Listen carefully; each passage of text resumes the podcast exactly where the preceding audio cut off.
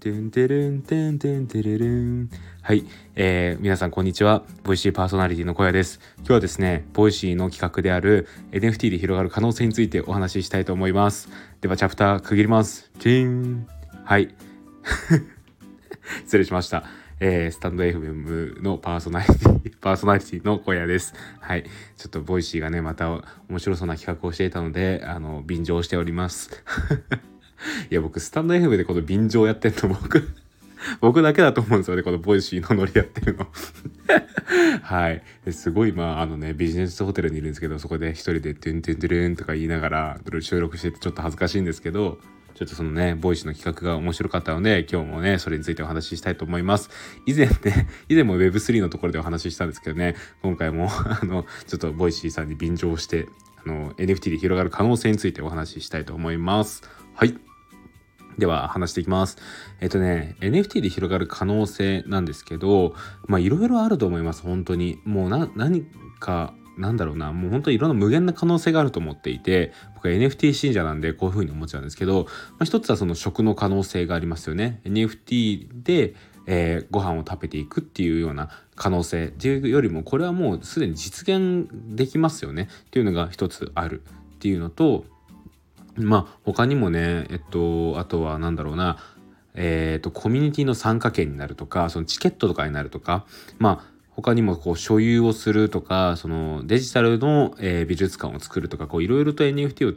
えー、の要素があることによってできることがあると思うんですよ。ただですね、僕はこの中で一個すごい、えー、強調したいところがあるんですよね。で、それがですね、えー、NFT を買うことによって、えー、つながりができるっていうところですね。はい。これが僕の今日 NFT で広がる可能性で、えー、一番強調したいところになります。はい、で NFT ってやっぱりその強い結束感を生む、えー、ツールだと思っています。でこれは実際僕も、えー、NFT を買って分かったことで今実際それをすごい感じているところですね。で僕はですね今年の1月から NFT を知って調べて買いましたでそこで買ったのが今、えー、アイコンにしているミルクさんのシティボーイシティガールっていう作品ですねはい、でこの作品を買ったことによってですね僕の、えー、コミュニティというのは僕の何ですかね普段の、えー、交友関係というのは大きく広がりました。普段僕はですねザ・シティっていうえー、ミルク す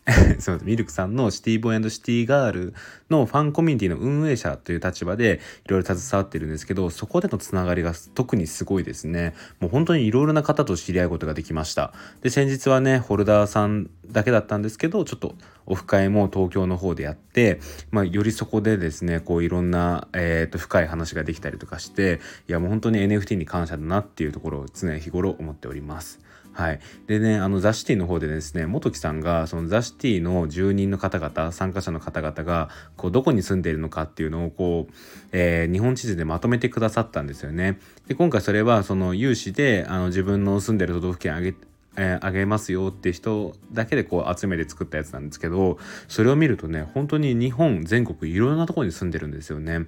いやもうびっくりしました。であ普段こんないろんないろんなところに住んでる人たちとザ・シティを通じてお話ししてるんだっていうのにすごいびっくりしたんですよね。ででもこの NFT を買わなかったらこういったつながりっていうのはもちろんできなかったんだよなっていうのも感じていやつくづく NFT ってすごいなっていうのを改めて実感したんですよ。はい、でその NFT を買うことによってそういったコミュニティとかそのなんですかね交友関係が広がったっていうのが僕が今すごい NFT を始めてよかったと思える要素でかつこれからの可能性を感じているところなんですよね。はい、でなんかその NFT って結構僕はそういう強いコミュニティを作るためのツールとしてぴったりだなと思っていて理由は1個なんですけどそれはですねその NFT って結構アート性があるんですけどそのアートが、えー、好きな人同士が、えー、集まるからコミュニティとして成り成り立ちやすい、えー、結束感が高まりやすいっていうのがあると思うんですよね。えー、もうちょっと深掘りして言うと NFT って結構そのイラストのデザイン性とかも結構重視されてる方が多いと思うんですよね。で、えーと、シティボーシティガールだったらミルクさんのイラストですしクリプト忍者だったらリツさんのイラストで他にもこういろんなえー、NFT があるんですけどそれぞれこう、えー、イラストのデザイン性とあとコンセプトとかがこういろいろあるんですよねイラストレーターさんの思いとかが、えー、あるあるんですよね。でそこであのそういう、えー、コンセプトだったりデザイン性に共感した人がその NFT を買うわけじゃないですか。っていうことは、ええーと必然的にそのホルダーさん同士っていうのの価値観が合いやすいんですよね。それに共感して買っている時点でホルダーさん同士の価値観が合いやすいこれはなんかすごい納得感がありませんかねで実際そうなんですよでこれはなんかその NFT を買うまでもいかなくても例えばコミュニティのコンセプトとかでもいけると最近思い始めています。でそれはやっぱりザ・シティを運営していて思うんですけどザ・シティってやっぱりミルクさんの思いで元木さんいや僕のえーと、ザ・シティへの思いっていうのがあってそこが好きでこういろんな方が来てくださってるんですよね。でそこでさらにそのザ・シティのコミュニティのコンセプトとか雰囲気が好きっていう方がこうアクティブに発言してくださったりとかするんですけどやっぱりそういう人たちっていうのはあの価値観が合いやすいんですよ。やっぱりそういうとこで発言してる人っていうのはザ・シティが気に入って発言しているわけでやっぱそうなってくるとねあの必然的にその人同士のなんかこう仲が良くなりやすい、えー、関係になるのかなと思います。なのでコミュニティもろもろ含めて NFT っていうのは、えー、コミュニティの結束力であったりとかあとはあのー、交友関係がこう広がりやすいそれがつながりがすごい強固になりやすいものだと思っておりますで僕は実際 NFT を始めてみて本当にこうリアル以上 いやそうするとリアルの友達に失礼なんですけど結構それぐらい、えー、すごい強いつながりができたなと思ってますとても信頼も置いていますはい。いつもありがとうございますというところなんですけど、本当にそれぐらい信頼を置ける人たちに出会うことができました。はい、で僕ねあの普段東京に住んでいてあの東京だとね僕あんまり友達がリアルな友達がいないんですよね。っていうのもまず出身が愛知県でで愛知県って地元志向強いからあんまりこの大学大学じゃないあの働く時に東京に出てこなかったりするんで、まあ、友達がいないんですけどやっぱりね、もうでも全然それいいやって思っちゃいましたね。あの土日も雑誌覗けばいろんな方がいらっしゃいますし、結構月に2回ぐらいイベントとかもあったりとかして楽しめているので、全然今の生活でいいななんてこと思っております。はい。まあ、それぐらいね、NFT のつながりっていうのは強固になりやすいものだと思っております。はい。これが僕が NFT の可能性だだと思っております。これがねもっといろいろ広がっていけばそれこそビジネスになったりとか、まあ、そういうことになっていくのかなっていうのは思ってるのでこれはなかなかバカにできないなっていうのを思っております。はいそんな感じですね。僕が、えー、思う NFT で広がる可能性は、えー、コミュニティの強さ、えー、交友関係の強さでした。はい。ちょっとここから雑談です。はい。えーとですね、ただいま、え僕は北海道に来ています。北海道も3日目ですけどもうちょっとね体がバキバキなんですよね。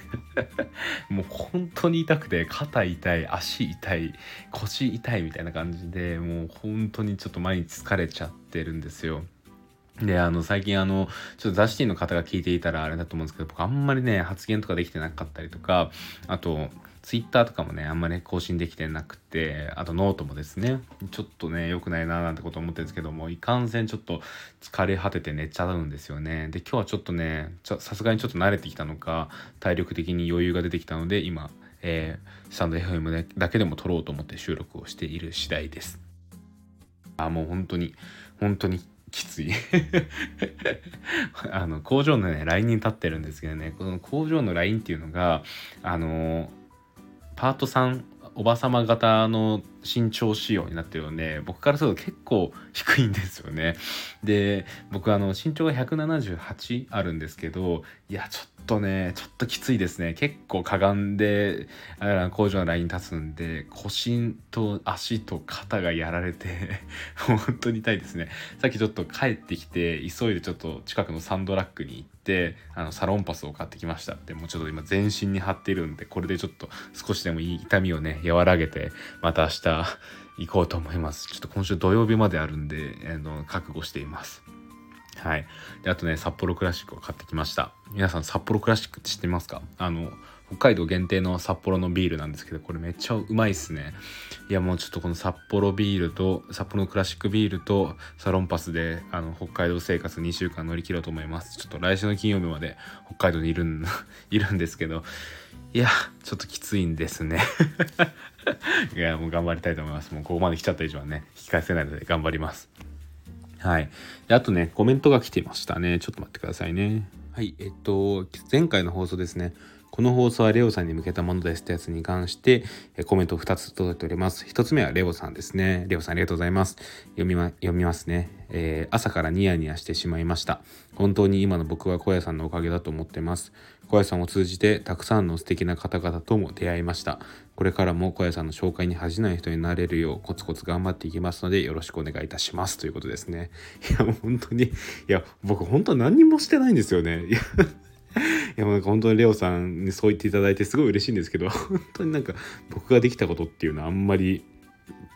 あの、ないのかなと思ってるんですけども、本当にレオさん、レオさん自身の力だと思っております。いや、これからも一緒に頑張っていきましょう。あとね、レオさんね、あの、ホルダーになって、そのすぐぐらいにですね、僕に DM 送ってきてくださって、あの、それもちょっと読み上げたいんですけどもう何に感謝していいから分かんないんですけど確実に言えるのはザ・シティの方々特に小屋さんにはもう感謝しかありません。ここまで来れたのは小屋さんとの出会いがあった頃からだと思っておりますと 書かれてるんですけどいやもう本当に本当になんかいつかちょっと直接会ってお礼を言わないといけないなっていうのを常々思ってますね。いやもう本当に僕何にもできてないんでいや本当になんかあのお酒の一杯でもちゃんとご馳走したいなっていうのは 常日頃思ってます。レオさんありがとうございます。もう一個ですねえー、っとドリさんからですねはい、えー、私はザ・シティに入ったばかりで皆さんのお名前もバックグラウンドも関係性もよくわからないのないのですが今回オファーをさせていただきました。でもこの小屋さんのこの放送を聞いて改めてザ・シティのコミュニティの凄さを感じました。一言で言うなら貢献なのかな。